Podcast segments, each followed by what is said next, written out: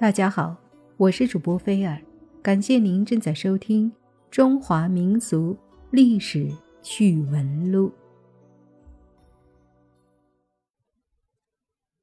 亲爱的小伙伴们，又到了咱们谈历史、聊趣闻的时候了。今天我们来说一说五代十国时期的一位皇帝。五代十国时期。存在着一个普遍的现象：皇帝们的更换频率非常高。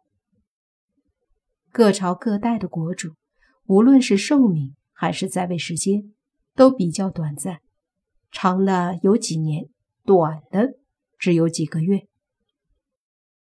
然而，在这众多的国君当中，后蜀的亡国之君孟仁赞却是个例外。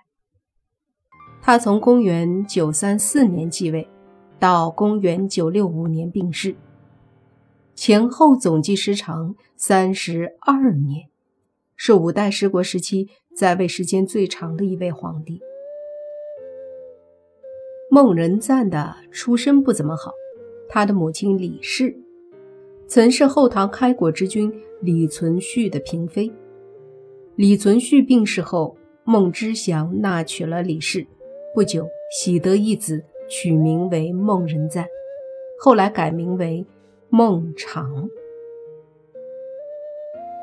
关于孟仁赞在众子中的排名，史料中的记载有些不同。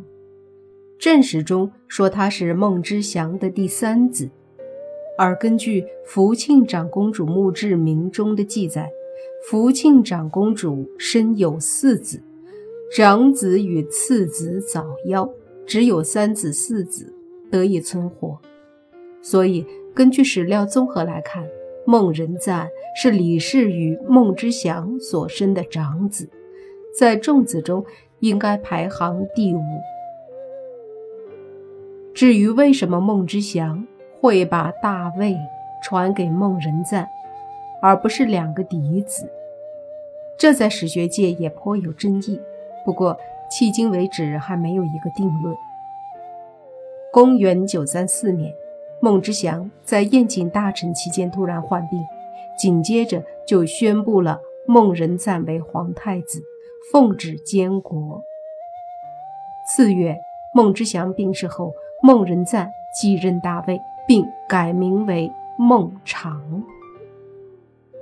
孟知祥临终前曾托付了赵继良。王楚回、李仁汉、张掖等几位托孤重臣，其中李仁汉和张掖是舅舅与外甥之间的亲属关系，而李仁汉是握重兵，张掖掌管着禁军，舅甥二人相互勾结，互为依托，根本就没有把孟昶这位新登基的幼主放在眼里，在朝廷上骄横跋扈，为所欲为。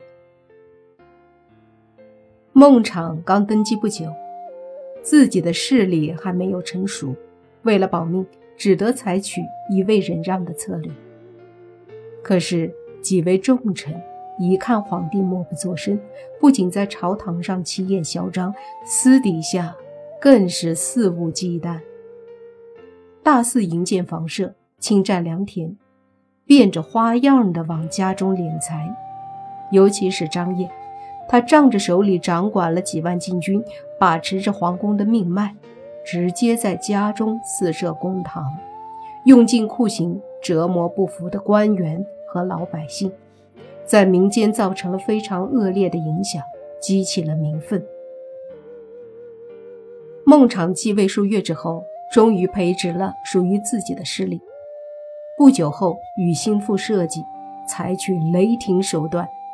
先后诛灭了权臣李仁汉与张掖及其全族，肃清了穷凶极奢的赵廷颖、李肇等奸臣，澄清了朝堂上的风气，震慑了国中的文武百官。此举也受到了百姓们的广泛赞誉。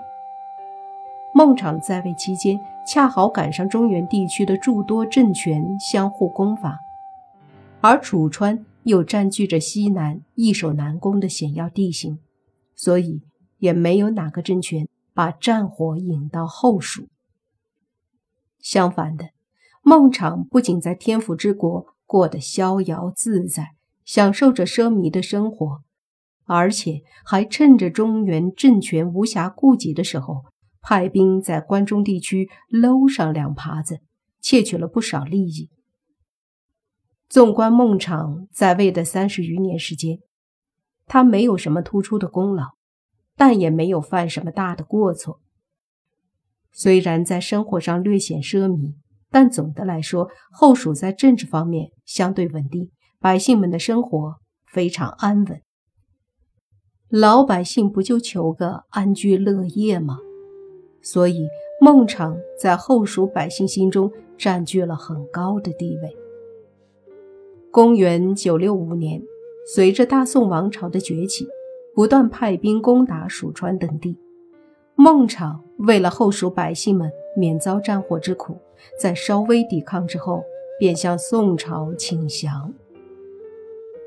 孟昶被押往京师时，数万后蜀百姓沿江送了数百里，一路之上，百姓们嚎哭不止，许多人都因为伤心过度，哭得晕了过去，场面十分感人。